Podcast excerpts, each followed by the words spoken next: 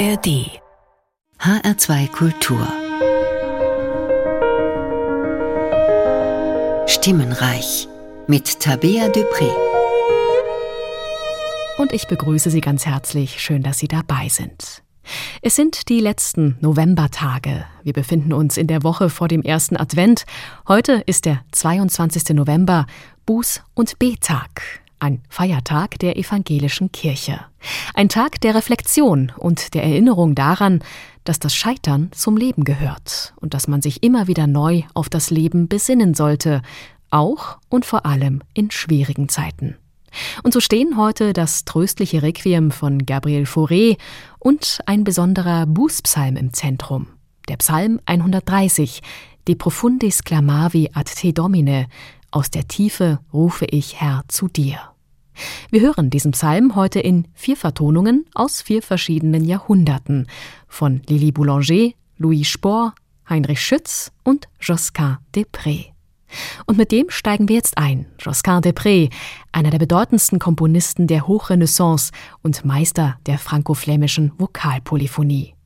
Seine Vertonung des 130. Psalms gehört zu seinen späten Werken geschrieben Anfang des 16. Jahrhunderts, vermutlich für einen Begräbnisgottesdienst. Fünf Stimmen verwebt Josquin miteinander, und das so kunstvoll, dass man gar nicht bemerkt, dass drei dieser Stimmen einen strengen Trippelkanon bilden. Außerdem spielt er mit den verschiedenen Modi, mit den Kirchentonarten, sodass einige überraschende Wendungen entstehen, die aufhorchen lassen. Es singt das Ensemble Weser Renaissance Bremen unter Manfred Cordes.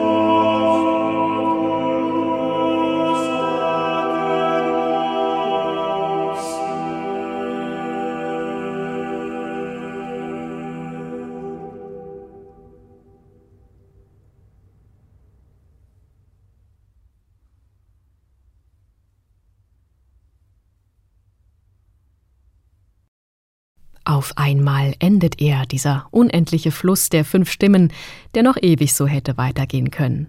De profundis clamavi ad te domine, das war die Vertonung des 130. Psalms von Josquin des Prés, gesungen von Mitgliedern von Weser Renaissance Bremen unter Manfred Cordes.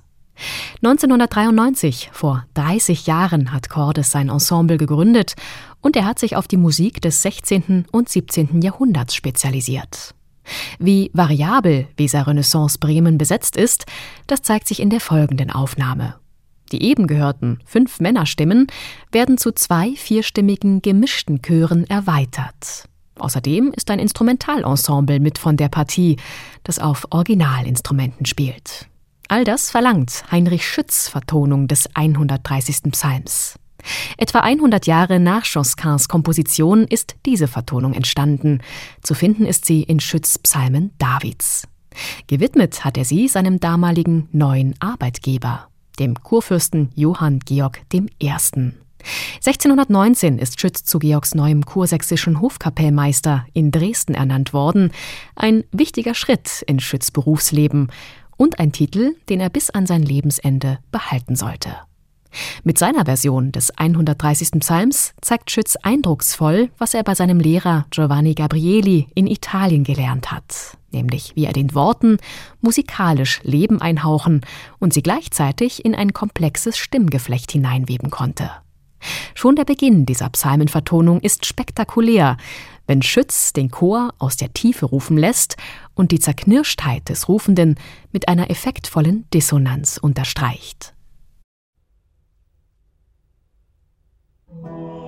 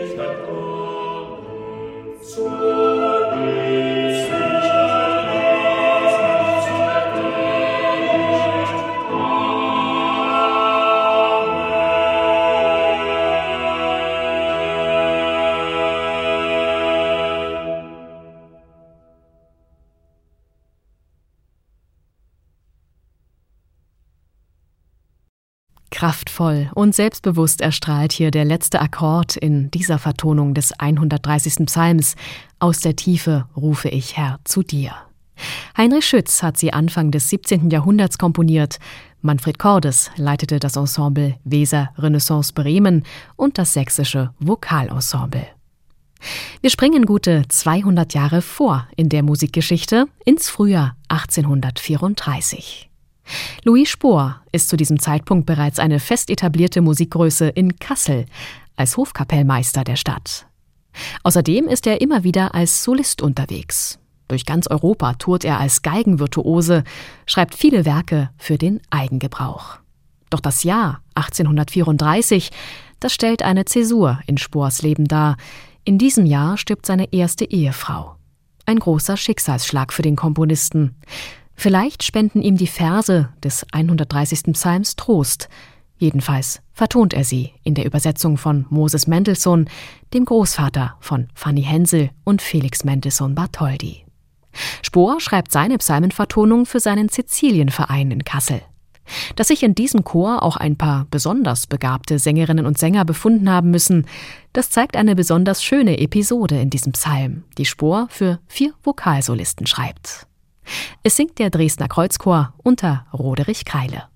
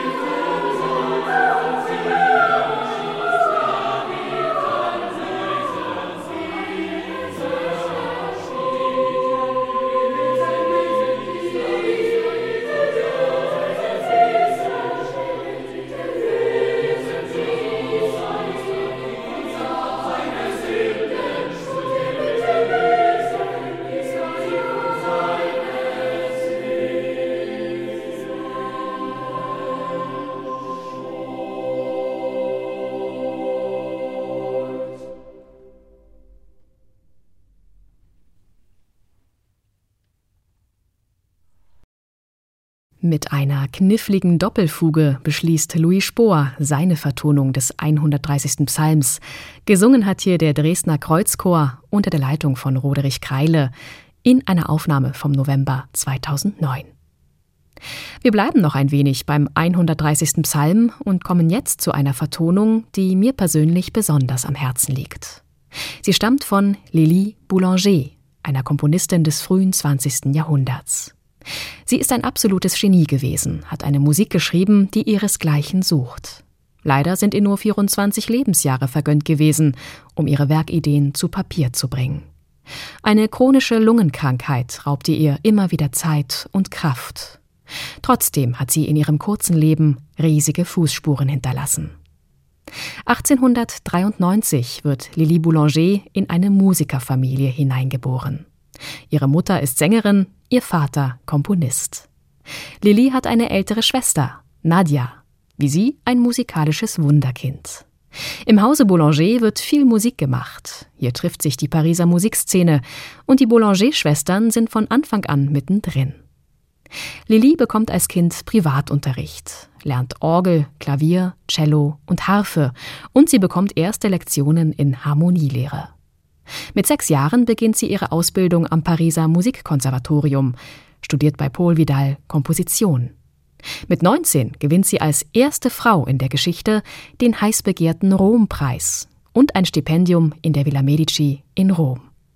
Ihr Aufenthalt dort ist kurz, zum einen aus gesundheitlichen Gründen, zum anderen, weil ein Weltkrieg droht. 1916 erfährt sie, dass die Ärzte nichts mehr für sie tun können. Zwei weitere Jahre Lebenszeit. Das ist ihre Prognose. Von da an schreibt Lili in fieberhafter Eile Kammermusik, Chorwerke, Lieder und vieles mehr. Besonders ein Werk beschäftigt sie in ihren letzten Lebensjahren, ihre Vertonung des 130. Psalms. Es ist das wohl persönlichste Werk der jungen Komponistin. Sie widmet es dem Andenken ihres verstorbenen Vaters. Was wir gleich hören werden, ist hochemotional und mitreißend. Dunkelheit und Licht liegen hier ganz dicht beieinander. Diese Musik ist voller Farben und Schattierungen. Mal überrollt sie einen mit ungeahnter Wucht, mal ist sie nur ein feiner Hauch. Der Psalm 130 ist ein Werk für Chor, Orchester, Orgel, Doppelquartett und zwei Solisten, Alt und Tenor, wobei der Solo-Alt die wesentlich gehaltvollere Partie bekommt und aufs Wunderbarste mit einzelnen Chorstimmen und Registern des Orchesters verflochten ist. Es ist eine der letzten Vertonungen von Lili Boulanger, entstanden in Kriegszeiten, was dieses Werk auch zu einer Bitte an die gesamte Menschheit nach Frieden und Mitmenschlichkeit macht, damals wie heute. Wir hören Du Fond de l'Abîme, den Psalm 130 von Lili Boulanger, in einer Liveaufnahme mit dem Philharmonia Chor und Orchester Stuttgart unter Helmut Wolf. Solisten sind Helene Schneidermann und Robert Wörle.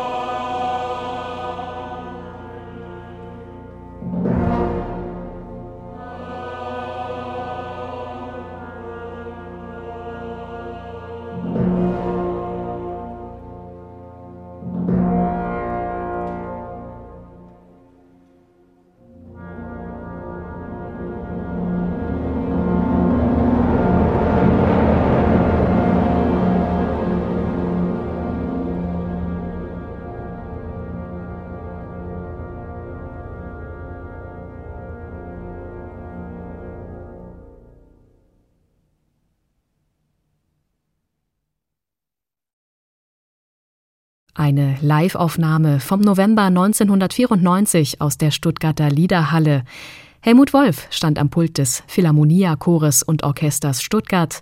Hermann Trefz war an der Orgel zu hören. Solisten waren die Altistin Helene Schneidermann und der Tenor Robert Wörle. Gehört haben wir Du Fond de l'Abîme, eine eindrucksvolle Vertonung des 130. Psalms von Lili Boulanger. Einer, der diese herausragende Komponistin intensiv gefördert hat, war Gabriel Fauré. Zu Lillys Lebzeiten ist er Direktor des Pariser Musikkonservatoriums gewesen und ein guter Freund der Familie Boulanger. Als Lilly noch klein war, soll Fauré sie am Klavier begleitet haben. Und dabei ist ihm aufgefallen, dass das Mädchen nicht nur wunderbar singen konnte, sondern auch ein absolutes Gehör hatte. Dass sie so früh schon am Konservatorium studieren konnte, das dürfte also auch Fauré zu verdanken sein. Hier hören wir eine kleine leidenschaftliche Nachtszene aus seiner Feder. Es singt Véronique Jans in Begleitung von I Giardini.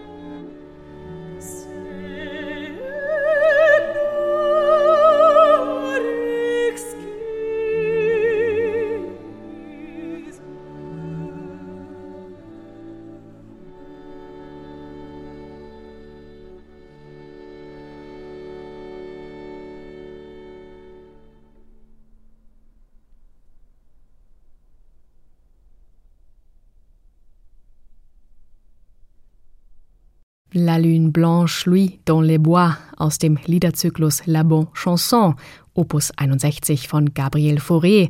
Die Bearbeitung für Sopran und Klavierquintett stammt von Alexandre Dratwicki. Veronique Chance sang hier in Begleitung von I Giardini.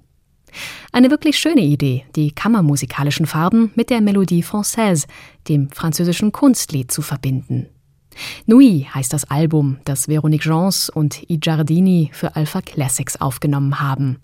Die Emotionen beim Einbruch der Nacht, der Zauber der Dämmerung und leidenschaftliche Traumbilder begegnen uns da.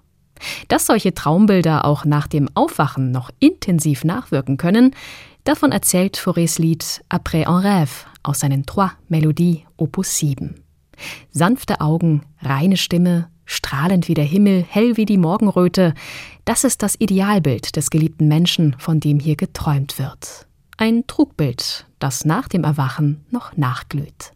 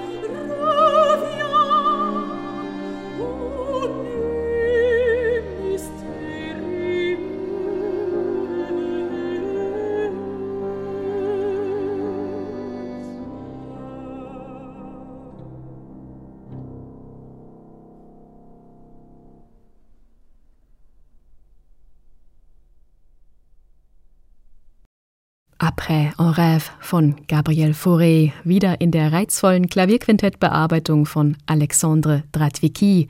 Gesungen hat die Sopranistin Veronique Jans, begleitet hat das Ensemble I Giardini. Fauré war nicht nur ein hervorragender Lied- und Kammermusikkomponist, von Haus aus war er auch Kirchenmusiker. 30 Jahre lang ist er Organist gewesen an der Pariser Pfarrkirche La Madeleine. Vorher hat er an der École Niedermeyer studiert. Camille Saint-Saëns ist einer seiner Lehrer gewesen und hat Fauré zum Komponieren ermuntert. Noch zu Studienzeiten hat Fauré seinen Cantique des Jean Racine geschrieben. Der Text ist Racines Nachdichtung eines ambrosianischen Hymnus. Ive Bolton dirigiert den Balthasar Neumann Chor und das Sinfonieorchester Basel.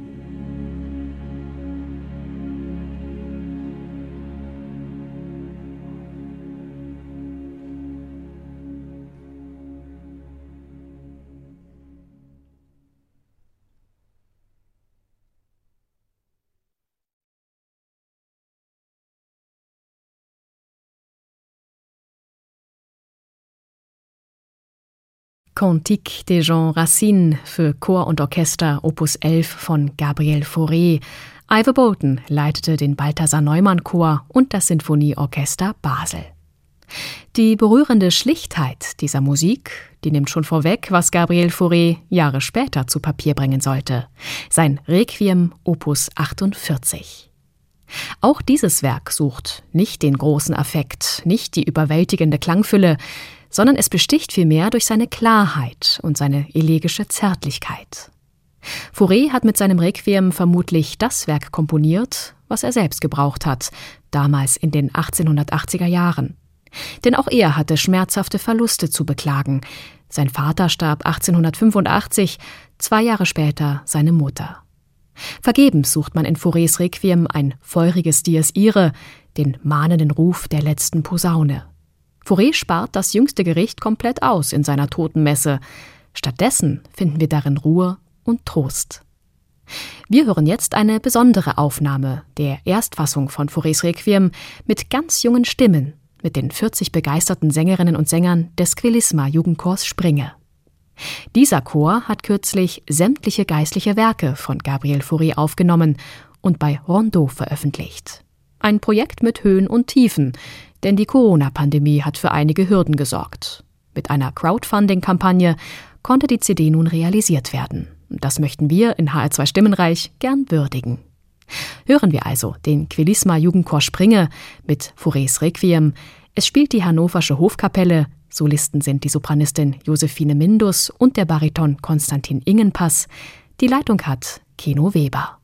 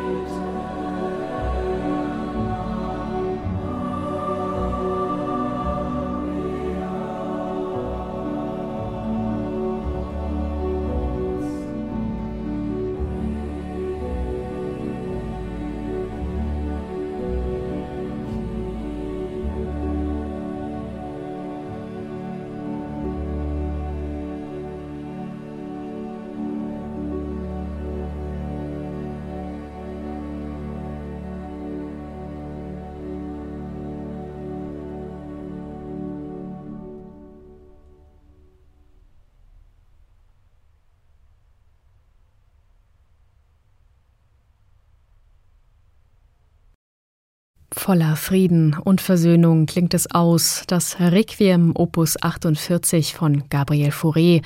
Das war eine Aufnahme mit dem Quelisma Jugendchor Springe und der Hannoverschen Hofkapelle. Solisten waren die Sopranistin Josephine Mindus und der Bariton Konstantin Ingenpass. An der Orgel war Robin Linker zu hören, die Leitung hatte Keno Weber.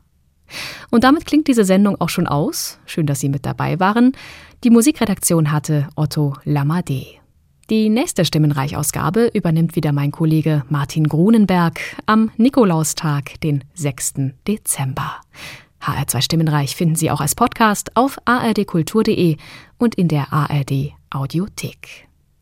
Und an dieser Stelle noch ein paar Worte in eigener Sache. Im Januar 2024 wird Stimmenreich fünf Jahre alt. Fünf Jahre voller musikalischer Entdeckungen und Aufhorchmomente. Für mich wird es Zeit, mich nach diesen fünf Jahren von Stimmenreich zu verabschieden und zu neuen Entdeckungsreisen aufzubrechen. Martin Grunenberg wird Sendung und Podcast weiterführen, wofür ich sehr, sehr dankbar bin. Meine letzte Stimmenreich-Ausgabe werde ich zum Jahresende am 22. Dezember moderieren. Ich freue mich sehr, wenn wir uns dann noch einmal wiederhören. Bis dahin, mein Name ist Tabea Dupré. Machen Sie es gut. Mehr Podcasts zu unterschiedlichen Musikstilen und Themen gibt es jederzeit in der App der ARD Audiothek.